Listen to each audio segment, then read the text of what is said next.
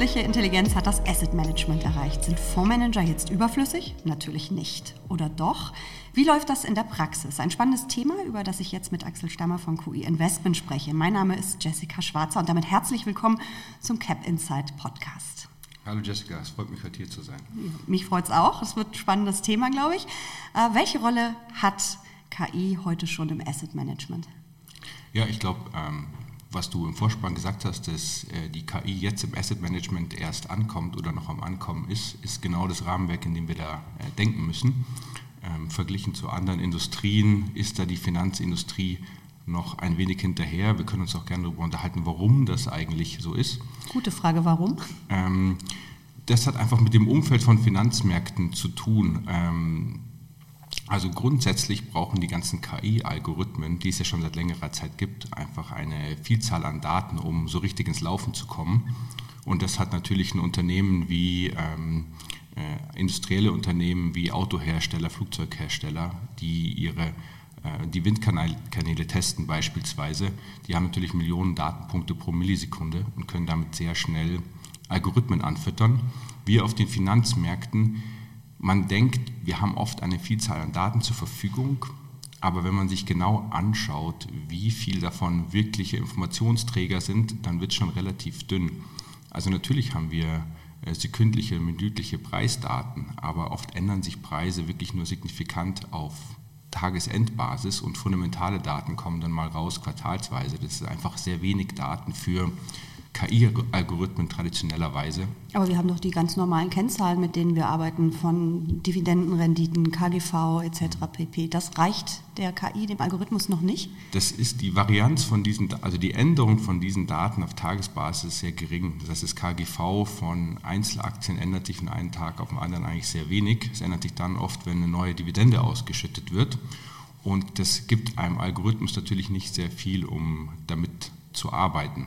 Was jetzt aber hinzukommt und es füttert so die ganze, den ganzen Trend an, äh, an künstlicher Intelligenz in den Finanzmärkten, sind Daten, die Unternehmen einfach durch ihr ähm, Dasein in der Wirtschaftswelt ähm, hinterlassen, sprich ähm, wie viele Trucks fahren ein und aus auf den, äh, auf den Parkplätzen äh, etc., wie viele Leute werden eingestellt. Jetzt kommt erst diese Menge an Daten an, damit die ganzen Algorithmen zum Laufen, äh, zum Laufen gebracht werden können. Und das sind quasi diese alternativen Daten, von denen ihr auch oft sprecht. Exakt, das sind diese alternativen Daten, die wieder ihre eigenen Herausforderungen mit sich bringen. Und die sind jetzt erst ähm, in den letzten Jahren, wo wir oft sehen, dass sich in ein, zwei Jahren die Menge an Daten verdoppelt, die wir auf der Welt zur Verfügung haben.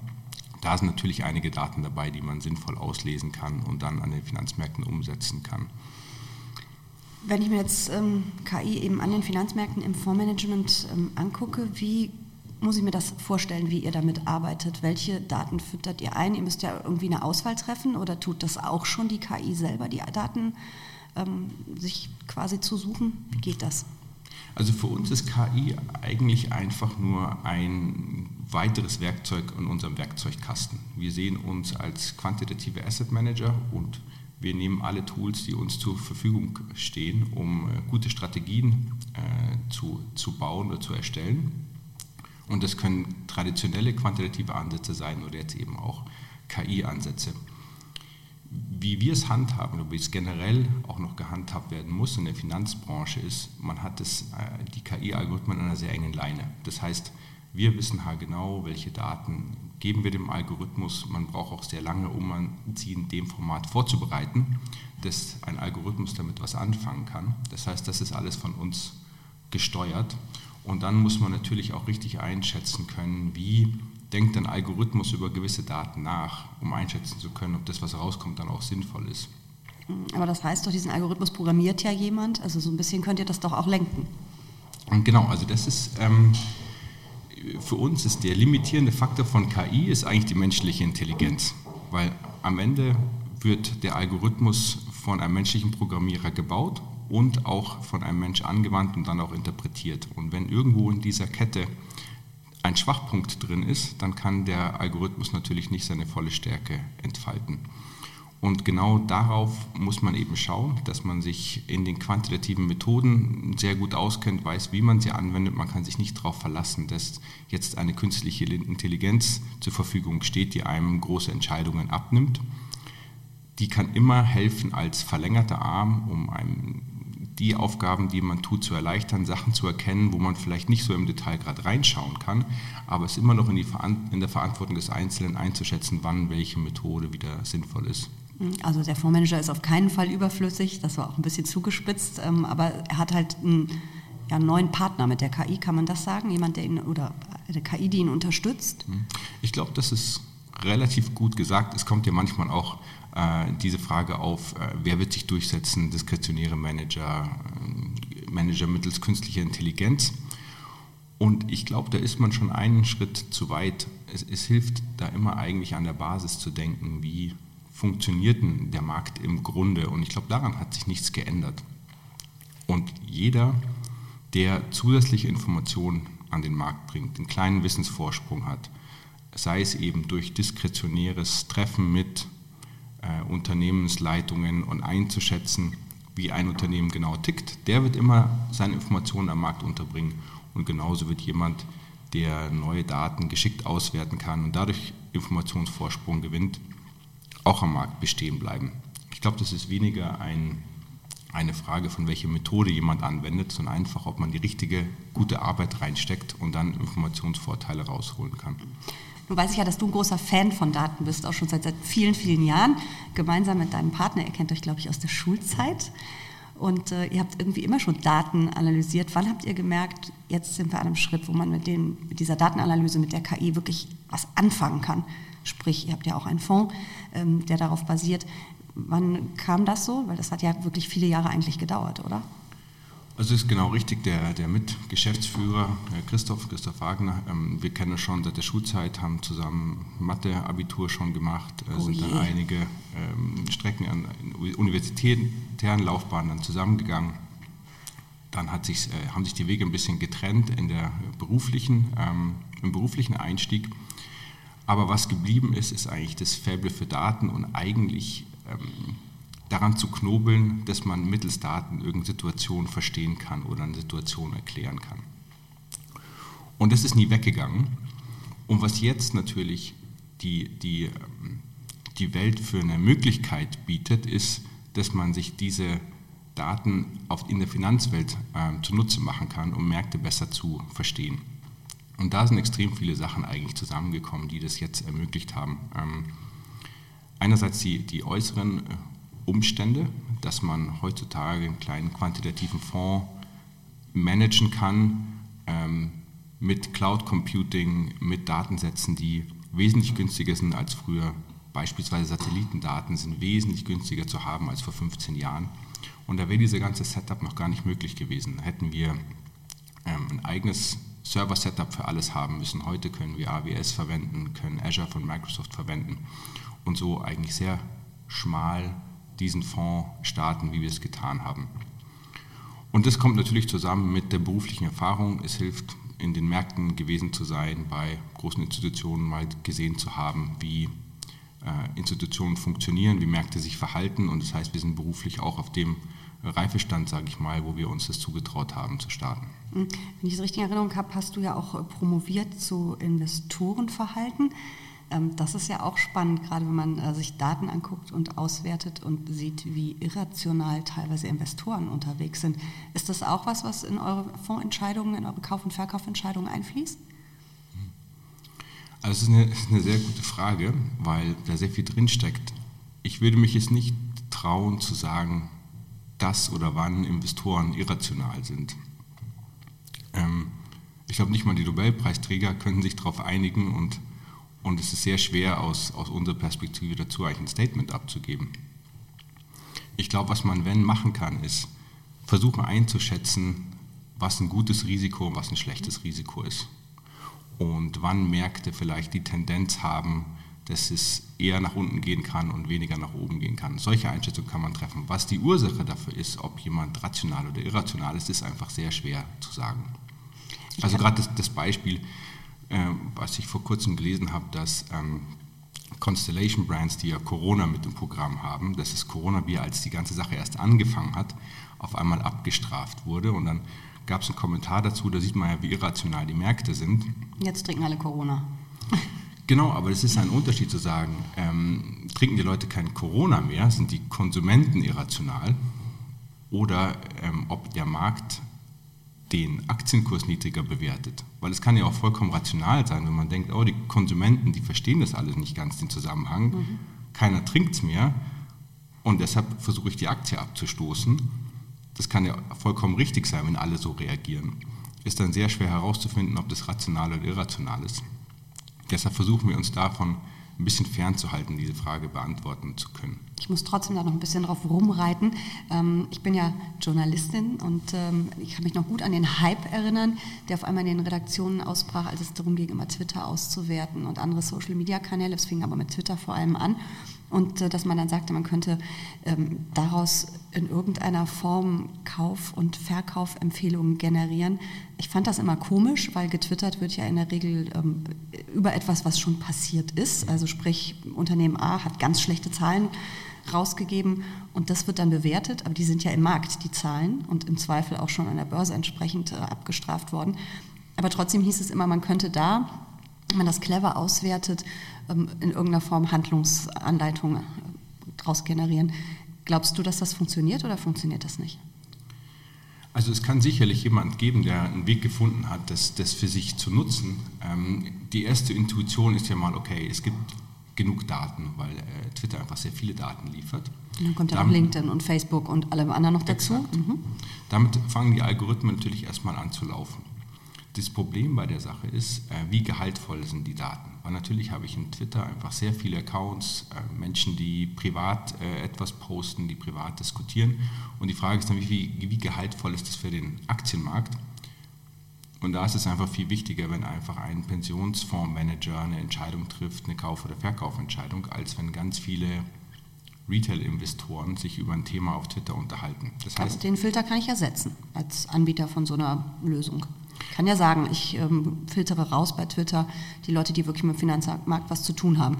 Genau, das ist eben so die erste Hürde, die man nehmen muss, um die erste Schwung an, sagen wir mal, nicht gehaltvolle Informationen oder Neues, wie man sagen würde, rauszufiltern. Und da sind eben ganz viele Schritte noch nötig, bis man dahin kommt, dass gehaltvolle Information da ist. Und dann ist es eben exakt so, dass sich oft über Sachen unterhalten wird, die schon passiert sind. Und wenn man die akademische Literatur oder auch die Literatur von Praktikern liest, ist es sehr schwierig, aus Twitter-Daten wirklich sinnvolle Strategien abzuleiten, die jetzt wesentlich besser sind als andere quantitative Strategien. Also Haken dran, das macht ihr nicht, sondern ihr habt andere Daten, die ihr euch anguckt. Ein paar Beispiele hast du schon genannt. Hast du noch ein paar mehr? Also ich fand das sehr spannend, zu quasi schauen, wie läuft es bei einem, bei einem großen äh, Einzelhändler oder bei einer großen Kette ist es in dem Fall, und sich Satellitenbilder anzugucken von Parkplätzen aber da kann man ja vielleicht sogar auch für das Wirtschaftswachstum Prognosen ableiten. Was gibt es noch an Quellen, die wirklich spannend sind? Genau, vielleicht nochmal einmal anzuschließen zu der, zu der vorigen Frage. Es gibt also das Thema Newsfeed. Es gibt schon Newsfeeds, die gehaltvoller sind. Es gibt auch Anbieter, wie zum Beispiel auch Bloomberg, die schon maschinenlesbare Newsfeeds zur Verfügung stellen. Und das kann als Ergänzung zu existierenden Strategien dann schon sinnvoll sein. Die Frage ist, als ob das auf eigenen Füßen stehen kann. Und jetzt zur, zur, zur, jetzigen Frage ist, was gibt es eigentlich dann noch für andere ähm, Richtungen an Daten? Was ist da steht da zur Verfügung? Wir hatten vorher kurz über Satellitendaten gesprochen. Die bringen auch wieder ihre eigenen Herausforderungen mit sich. Ähm, auch schon seit einigen Jahren bekannt sind die Beispiele von dem US-Markt, wo eben täglich Walmart ähm, Parkplätze abfotografiert werden. Und dann geht es darum, hochzurechnen, welche Umsätze hat eigentlich Walmart in diesem Quartal äh, erreicht und das möglicherweise schon vor den Quartalszahlen zu wissen. Und genau diese Sachen kommen mit den eigenen Herausforderungen, sprich, was ist, wenn wenn es Bewölkung gibt auf einigen Parkplätzen, was ist, wenn Regen ist, muss man immer Annahmen treffen. Und man braucht eben eine Vielzahl an Parkplätzen, um die Sache hochzurechnen. Und genau diese ganze Datenthematik kommt mit einer mit, einem, mit eigenen Herausforderungen mit sich, genauso wie fundamentales Investieren seine eigenen Herausforderungen mit sich bringt. Und wenn wir es gesagt haben, Satellitendaten oder, ähm, oder Twitter-Daten, so gibt es noch eine Handvoll von weiteren Kategorien, wo sich sagen wir auch gehaltvoll ähm, Unternehmensentwicklungen ableiten lassen. Beispiel? Also beispielsweise, ähm, was ähm, für fundamentale Analysten, die jetzt mal zum Beispiel die Auswirkungen von Corona analysieren wollen. Und das machen wir jetzt explizit. Das machen wir nicht in unserem systematischen Ansatz, aber das ist interessant, um sich reinzudenken, was jetzt möglich ist ist, wenn man die Auswirkungen von Corona anschaut, man hat einerseits den Datensatz, den gibt es, wo Corona-Fälle ähm, vorhanden sind, äh, gerade in, äh, in Asien. Und andererseits hat man Datensätze über die ganzen Supply Chains von großen Unternehmen hinweg. Das heißt, man kann sehr genau sagen, welche Fabriken in welchen Gebieten liegen und wer davon betroffen sein wird von Lieferengpässen etc. Das lässt sich auch noch matchen mit Daten von Telefonmasten, die zum Teil relativ teuer sind, aber einem sagen, wie viele Menschen halten sich eigentlich im gewissen Umkreis auf. Und wenn man diese Daten zusammenbringt auf einen gemeinsamen Nenner, lässt sich wahrscheinlich wesentlich genauer sagen, welche Firma hier stärker von betroffen werden wird und welche Firma mit einem blauen Auge davon kommt von, bei so einer Krise. Wow, wahnsinnig spannend. Schauen wir doch mal auf euren Fonds. Der heißt Art AI Europe, Market Neutral. Den gibt es seit einigen Monaten erst. Ähm, er hat natürlich dann auch gleich die erste Bewährungsprobe eben in dieser Corona-Krise, die wir im ersten Quartal erlebt haben, mit heftigen Börsenturbulenzen erlebt. Wie war es? Wie ist es gelaufen für den Fonds?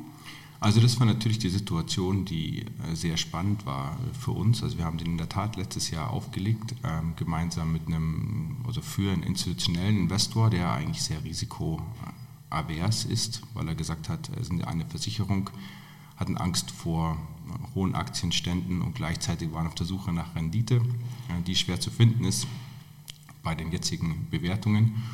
Und deshalb haben wir äh, zusammen mit, mit unseren Kunden eine marktneutrale Strategie entwickelt. Und da war natürlich gerade Anfang März der, der große Test, dass eben der Hedge hält, weil gerade bei vielen Strategien, die sagen, sie sind marktneutral, manchmal taucht dann auch ein Risiko auf, ähm, das man vielleicht mit sich getragen hat. Und bei uns war der März Gott sei Dank ähm, sehr gut. Anfang März konnten wir ein Prozent bis, bis zu dem Zeitpunkt ähm, knapp gewinnen, sogar in den turbulenten Märkten. Und das war für uns natürlich ein wichtiger Test, dass auch wir unseren Kunden sagen können, die Strategie hält auch, wenn es an den Märkten ein bisschen unruhiger wird. Und wie oft schlägt die KI da quasi Alarm und sagt, hier ist was, was man kaufen könnte, hier ist vielleicht was, was man jetzt doch lieber aus dem Depot rausschmeißen sollte? Hm. Also so insgesamt und vor allen Dingen auch in turbulenten Zeiten? Also die KI ist halt eigentlich unser ständiger Begleiter ähm, und die schlägt vor, wie wir optimal unsere gesamte Strategie zusammenstellen. Die würde jetzt nie auf einen Einzeltitel abstellen und sagen, der alleine ist besonders gut, sondern die bewertet immer die Gesamtsituation und sagt, okay, in dieser Situation hat die KI vielleicht schon ähnliche Marktsituationen analysiert, die es in der Vergangenheit gab und sagt dann, Unternehmen mit diesem Profil eignen sich im Moment besser. Deshalb muss man das immer im Gesamtportfolio-Kontext sehen.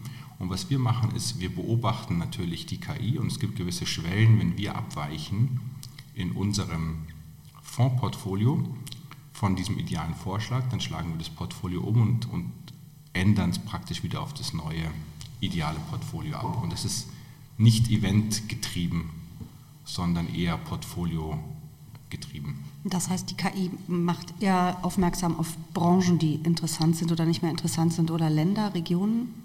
Ähm, so, haben so haben wir es ganz am Anfang auch mal angedacht. Ähm, was wir, wie wir es umgesetzt haben, ist allerdings eine branchenneutrale ähm, Strategie. Das heißt, wir sind innerhalb, innerhalb von jeder Branche suchen wir die besten Unternehmen aus oder sucht die KI die besten Unternehmen aus für uns aber die Branchenzusammensetzung orientiert sich am MSCI Europe. Mhm. Das heißt, das ist auch eure Benchmark? Ne, ihr seid ja eigentlich marktneutral, dann habt ihr wahrscheinlich gar keine Benchmark, oder? Ähm, es, es, es, gibt kein, es, es, gibt keine Benchmark in dem Sinne, dass es eine, ein marktgewichtetes Portfolio gibt zum Vergleich. Allerdings gibt es eine, eine Benchmark, die andere marktneutrale Portfolios ähm, zusammenfasst und deren Durchschnittsperformance misst. Und ihr liegt drüber oder drunter nach den ersten Monaten? Man kann es ja eigentlich fast noch gar nicht richtig sagen. So genau, gerade, also gerade in der äh, turbulenten Zeit, wir sind ein bisschen weniger volatil als der Rest in dieser Benchmark, aber gerade in den turbulenten Tagen, die es jetzt Ende Februar, Anfang März gab, ähm, haben wir besser abgeschnitten als die, die ähm, Fonds, die in der Benchmark drin liegen, gerade weil sich einige haben mit runterziehen lassen von der Marktentwicklung. Jetzt mal ähm, abgesehen von den, diesen Turbulenzen, ähm, wie aktiv seid ihr überhaupt? Wie oft tauscht ihr Werte aus? Und wie lange haltet ihr sie in der Regel? Kann man das schon sagen oder ist das auch noch ein bisschen zu kurz? Mhm. Also es kommt ein bisschen darauf an, wie volatil der Markt ist, weil aus, aus einer Quant-Sicht ist Volatilität eigentlich dasselbe wie Zeit. Und wenn die Sachen schneller schwanken, ist als ob man einfach die, die Zeit nach, nach vorne dreht. Sprich, wenn es kracht, ähm, wenn viel los ist an den Märkten, ändert sich viel, dann sollte man eher schneller aktiv werden, um wieder zum guten Portfolioallokation zurückzukehren. Wenn die Märkte ruhiger sind, dann ist die ganze Sache ein wenig stabiler und man kann auch einige Wochen dann sein Portfolio halten. Was wir nicht machen, ist ganz kurzfristige Umschichtungen. Also wir machen kein Intraday-Handel, auch nicht von einem Tag auf den anderen. Das ist eher ein Anlagehorizont von einigen Wochen, aber auch nicht von einem halben Jahr. Und wie gehen Sie insgesamt mit Risiken um? Was gibt es da für Strategien? Also generell schauen wir eben darauf, dass wir uns sektorneutral halten, ähm, dass wir eben nicht dieses Spiel mitspielen, der eine Sektor wird sich besser entwickeln als der andere. Alle rein in Tech. Genau, sondern dass wir eher ähm, sagen, welche Titel innerhalb von einem Sektor entwickeln sich besser als andere. Und dadurch haben wir schon relativ viele Risiken aufgefangen, weil wir einerseits marktneutral sind und andererseits auch noch sektorneutral sind. Und das sind eigentlich unsere Hauptrisikomaße im, im Großen. Und natürlich schauen wir uns dann noch die Volatilität an und zielen darauf ab, dass wir äh, um die 5% Schwankungen im Jahr im, im Fonds haben. Das ist ja wirklich eine konservative Marke, würde man sagen. Genau. Vor allen Dingen in so volatilen Märkten. Ähm, und in welchen Marktphasen, kann man vielleicht schon sagen, funktioniert die Strategie besonders gut? Sind es wirklich diese turbulenten Phasen oder war vorher die kleine Rallye, die wir erlebt haben, einfacher? Da muss man natürlich äh, das aus Investorenperspektive anschauen, gerade in, äh, in Phasen, wo einfach der Aktienmarkt nach oben marschiert. Da sind wir mit unserem defensiveren Ansatz, schauen immer ein bisschen schlechter aus als der Gesamtmarkt. Und natürlich fällt es uns dann subjektiv leichter, ähm, dass man das auch sieht, dass weniger Risiko da ist, wenn es an den Märkten ein bisschen runtergeht ähm, oder auch stark runtergeht, wie es jetzt der Fall ist. Das heißt, relativ gesehen zum Gesamtumfeld ist es eigentlich für uns ein bisschen leichter zu zeigen, dass wir wirklich den Kurs halten können in schwierigen Phasen, weil in Phasen, wo es bergauf geht, ist so ein bisschen, da kann es jeder. Und ähm, deshalb ist es vielleicht nicht leicht von einer Investitionsperspektive, aber zumindest kann man jetzt gut zeigen, was im Portfolio in der, in der Strategie drinsteckt. Wir haben ja eingangs gesagt, dass KI schon eigentlich angekommen ist in der äh, Finanzbranche, aber eben noch nicht überall. Also es fängt gerade erst richtig an. Dann ist doch wahrscheinlich auch die Neugier von anderen Häusern, auch von großen Häusern äh, da, oder? Klopft da schon mal einer an, ruft einer an und sagt, was macht ihr denn da eigentlich? Also wir sind natürlich auch, auch privat ähm, in, in Kontakt mit, äh, mit vielen äh, Leuten von ehemaligen Arbeitgebern, äh, mit, mit größeren Häusern, einfach weil man sich interessiert, wie ist die Entwicklung dort. Was einerseits Spaß macht, die Welt von den Leuten, die sich äh, für KI im Finanzmarkt interessieren, ist relativ klein. Das heißt, kleine, große Häuser, man kennt sich, wir tauschen uns aus. Es ist auch noch nicht so ein kompetitives Umfeld, das eine dem anderen was wegnimmt, weil eben die ganze Branche noch so klein ist. Das ist eigentlich sehr auf Kooperation basiert. Was wir sehen, dass natürlich die großen Häuser den Trend, den Trend sehen, auch ihre Teams zusammenstellen, den Vorteil haben, dass sie sehr große Budgets haben, aber den Vorteil, den kleine Häuser haben, sie sind halt sehr agil. Wenn wir eine Strategie testen wollen und umsetzen wollen, setzen wir uns an den Rechner, schauen, was für ein Research es gibt. Wenn wir es als gut erachten und uns das ganze internen Tests besteht, können wir es umsetzen. Wir haben keine jährlichen Budgetkomitees. Sie müssen nicht mit einer Abteilung ums Budget kämpfen etc. Das heißt, das beschwerliche Rahmenwerk, in dem sich große Investoren befinden, das haben wir Gott sei Dank nicht. Natürlich fehlt uns auf der anderen Seite das ganz große Budget. Aber deshalb sind wir natürlich auch sehr eng mit unseren Investoren in Kontakt, weil wenn von denen gerade Geld reinkommt, dann passiert bei uns was. Also bei uns geht das in ein Budget von einem neuen Researcher, von einem neuen AWS-Account, von einem neuen Datensatz. Und oftmals, wenn eben kleinere Tickets geschrieben werden an große Fondsgesellschaften, dann ist es auch oftmals einfach ein, ein Rundungsfehler. Und ich glaube, da sind gerade die Investoren auch sehr nah bei uns mit, mit dran, verfolgen die Entwicklung, weil sie halt wirklich Teil von dieser Entwicklung sind. Und die sind wirklich auch alle sehr interessiert an dem Thema oder sind es bestimmte Investoren, die interessierter sind als andere? Also vielleicht die größeren Häuser mehr als die kleineren? Ähm, das ist eigentlich durch, durch die Bank ist das Interesse da. Ich Unserer Erfahrung her ist es eigentlich mehr menschenspezifisch. Man hat in den großen Häusern wie in den kleinen Häusern Menschen, die Interesse an den Algorithmen haben, Interesse an den Kombinationen mit Finanzmärkten haben, ist dann eher Typensache, ob sich jemand dann in einem großen Haus damit wohlfühlt oder eher in einem kleinen Haus äh, damit wohlfühlt. Aber das Interesse ist eigentlich durch die Bank bei, bei, vielen, bei vielen vorhanden. Ein totaler Megatrend im Augenblick ist ja auch ESG, Nachhaltigkeit. Da kommen ja ohne Ende Produkte auf den Markt. Und es gibt ja immer die Kritik, man weiß nicht so genau, was steckt drin, wie funktionieren die Siegel, welche Filter, welche Anlagestile werden umgesetzt. Wäre das nicht auch ein wahnsinnig spannendes Feld, um KI da einzusetzen? Also die ganzen KI-Algorithmen lassen sich auch sehr schnell füttern oder eingrenzen auf einen bestimmten ESG-Raum. Also wir reden auch mit Investoren, die sagen, okay, der Algorithmus oder die Herangehensweise ist interessant. Wir haben aber bestimmte Vorgaben äh, in Sachen ESG, welches Universum wir uns anschauen sollen. Da ist natürlich der Vorteil von einem quantitativen Manager, wir können unsere Strategie eins zu eins auf ein anderes Universum anwenden, ohne, da, ohne dass es uns übermannt von der zusätzlichen Analysearbeit. Das ganze ESG-Thema ist sehr spannend, ist auch spannend, wie sich es letzten Endes entwickeln wird. Und das Manko ist eben noch die, die Datengrundlage. Das ist genau wie du sagst. Man weiß nicht genau, was hinter, dahinter steckt hinter den Siegeln. Manchmal können große Unternehmen sich einfach besser verkaufen, obwohl sie vielleicht weniger nachhaltig sind. Greenwashing wird auch betrieben. Exakt. Und das wird sich wahrscheinlich in den nächsten äh, Jahren zeigen, was sich hier durchsetzen wird und was die Form ist, wie Investoren an, an nachhaltige Investments kommen. Wäre es denkbar, dass in den nächsten ein, zwei, drei Jahren der nächste Fonds aus dem Hause QE Investment ein ESG-Fonds ist? Ähm, also es ist eine der Thematiken, die auch auf, auf dem Tisch liegen. Es liegen noch äh, zu viele Thematiken gerade äh, auf dem Tisch. Jetzt bin ich natürlich neugierig. Ähm, Welche noch? Es ist einfach eine Sache von, die, die, sagen wir mal, die Daten, den Datenvielfalt, die wir haben, die lassen sich natürlich nicht nur auf einem anderen Universum umsetzen, die lassen sich auch äh, in einer anderen Art und Weise umsetzen. Für uns sind Aktien ja eigentlich nur ein Mittel, um Vorteil durch Daten zu generieren und das in der Investmentstrategie umzusetzen. Aber prinzipiell lassen sich solche Sachen natürlich auf andere Assetklassen übertragen. Das heißt, jetzt ist erstmal noch für uns die Grundlage bauen und den, den einen Fonds, ähm, den einen Fonds weiterhin so managen, wie wir es bisher tun. Aber natürlich sind wir auch in Diskussionen, wie es weitergeht und wie man die Strategie auch auf, in anderen Formaten umsetzen kann. Aber noch nicht spruchreif. Noch nicht spruchreif. Gut, dann haben wir demnächst ja mal vielleicht ein neues Thema, ja. über das wir reden können. Vielen Dank für diesen Podcast. Super, vielen Dank fürs Gespräch.